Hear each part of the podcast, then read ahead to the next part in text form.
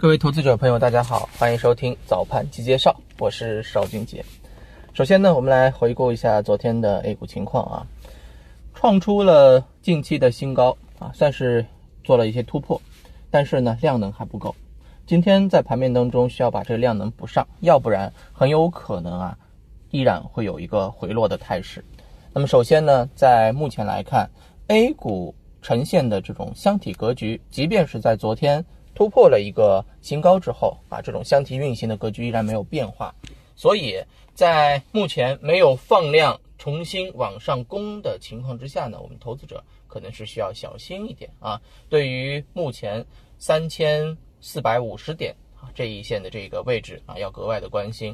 那反过来，创业板其实前期回落的比较充分之后呢，下沿在两千六百点支撑是比较明显的。那么，即便是这两天啊开始有所冲高，但是呢，创业板上方的空间依然还是比较宽裕的。所以呢，上方反弹空间充足的这种情况之下呢，大家不妨可以把更多的思路或者重心呢往创业板啊挪一挪。这是目前 A 股的这个情况。那么回顾昨夜啊，美股呢，我们可以看到啊，涨跌不一，道琼斯微涨百分之零点二，纳斯达克呢是啊收跌了百分之零点零五。那欧洲那块呢，基本上也是涨跌不一，所以今天对于我们 A 股来讲，外围的影响是比较有限的，更多的依然是我们 A 股自身的一个情况啊，去进行运作。所以呢，我们昨天跟大家讲到的相关的一些思路啊，依然可以延续。那么另外一方面呢，我们来跟大家聊一聊相关的消息方面。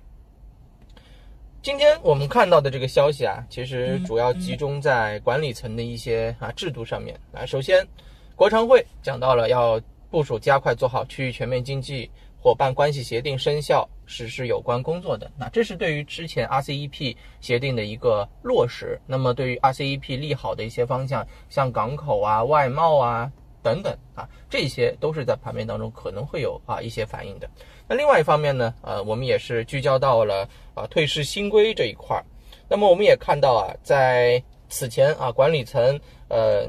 全面实施股票发行注册制与建立常态化退市机制同步推动深改之后呢，这样一个市场的一个观点啊，退市的话题都是比较火热的。那么业界呢呼吁用市场机制去完善优胜劣汰这样一个格局。那么在嗯此前注册制破题之后呢，新一轮的这种退市制度改革也是呼之欲出。那其实这个退市制度的改革会对于 A 股市场带来比较深远的这个影响。其实我们来看一下，此前美国股市为什么啊涨得比较好？从十年前就开始走牛，其实很大一个原因就是建立在大量公司淘汰的基础上。那指数成分股呢，则是优中选优，这样的话呢，指数上涨就比较明显了。另外一方面呢，我们的这个退市制度如果完善之后，A 股市场的这种游戏规则就会发生变化，有利于估值结构的完善，矫正估值体系。那么大家想一想，此前呢，我们还有很多这种炒壳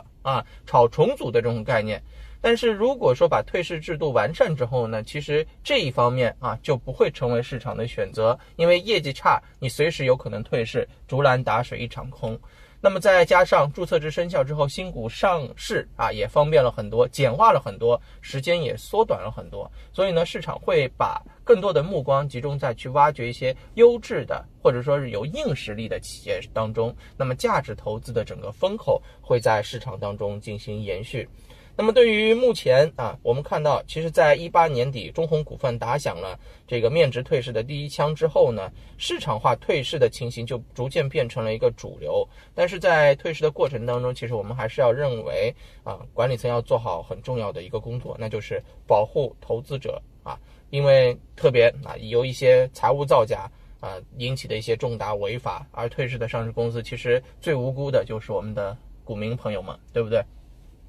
一脸懵逼的进去，一脸懵逼的出来啊！所以我觉得这一块对于我们投资者的保护，应该是提上比较重要的议程的啊！这是嗯，目前啊整个退市的一些消息啊，有利于我们 A 股市场长期利好吧。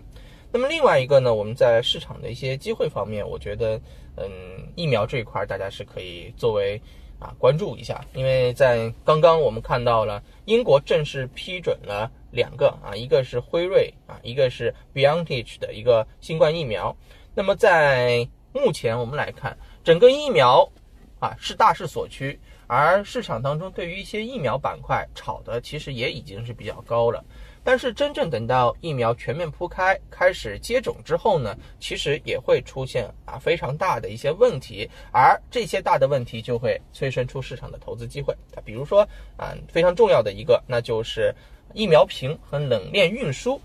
大家想一想，这疫苗肯定是要装在疫苗瓶里的，那你装在普通的玻璃瓶里面，肯定啊各种稳定性以及安全性不足以啊来维持这个疫苗的这个活性。那么首先一个，那就需要一些啊特殊的这个玻璃啊，特殊的玻璃，比如说啊，像目前我们看到的硼硅玻璃啊，就是比较主流的装疫苗的相关的这种器材。而这种需求量呢，这个疫苗瓶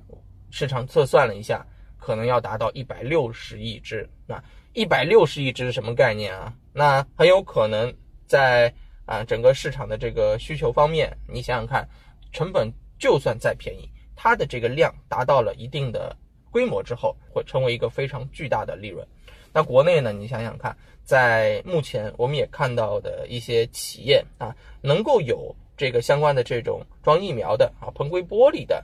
啊，就非常的稀缺了。那么这些品种呢，可能到目前为止还没被市场充分的挖掘，所以它是有一个股价上涨的预期的。那么在国内，像做这个硼硅玻璃的没有几家呀，啊，真的是没有几家。如果说非要找到一些比较受益的或纯正的，山东药玻可能算是比较纯正的一些品种了，大家可以关注一下它的这个股价。这是装疫苗的瓶子，还有一方面呢，就是在疫苗的这个运输以及存储方面。我们此前知道啊，这个辉瑞他说他的呃疫苗的温度啊需要是负七十度，后来呢，Moderna 说我这个疫苗的啊，温度可能没有这么低，只需要零下三十度就可以了。但是不管怎么样啊，冷链运输以及你冷链运输的一个状态啊，都会对于疫苗的一个作用啊效用产生一个非常大的这个影响。那目前冷链运输其实也是有非常大的一个需求。那么在国内，呃，我们也测算了一下。疫苗研发成功后啊，光这个疫苗还不算我们啊日常生活中当中的冷链水果运输啊啥的啊，因为这个我们知道电商现在特别发达，那么对于冷链啊，特别是一些啊鲜冷食品啊，它的这个需求也是非常啊旺盛的啊，因为我们要啊吃一口新鲜嘛。那么这个不算啊，就算疫苗这一块，其实我们也看到，在整个冷链运输市场当中，它的新增量。啊，由于这种人数的激增，全球啊疫情的这个情况复杂性啊，可能会在七点二倍以上。也就是说呢，市场需求有望接近一万六千亿元啊。一万六千亿元是什么概念呢？我们看一个数字比较一下，二零一九年我国冷链的这个物流市场需求是达到了两千两百亿元，那么也就是说，可能还要翻上七倍左右才能够满足啊相关的这个需求。那七倍啊落地之后。大家想一想，七倍的市场空间肯定是多于七倍的市场订单。那七倍的订单落到相关的受益公司之后，会不会有一个七倍的股价上涨呢？我认为这是一个啊最低预期的一个测算啊，这个股价很有可能一炒作起来，可能就是往飞了去了。那在国内啊，做一些啊冷链运输的，像这个冰轮环境啊啊，当然复星医药此前也说它已经在做。建超低温的这个生物冷库了啊，那么像这个呃这些企业是不是在后面市场当中会被市场啊被机构重点去关注，股价有一个重点拉拉升呢啊，大家也可以去进行关注啊。那么由于时间关系，我们跟大家聊的市场的消息就那么多。那么中午呢，我们也会给大家带来一些早评，以及啊收盘之后也会给大家带来一些重点机会的挖掘，敬请期待喽。那今天就这样，我们中午。再聊。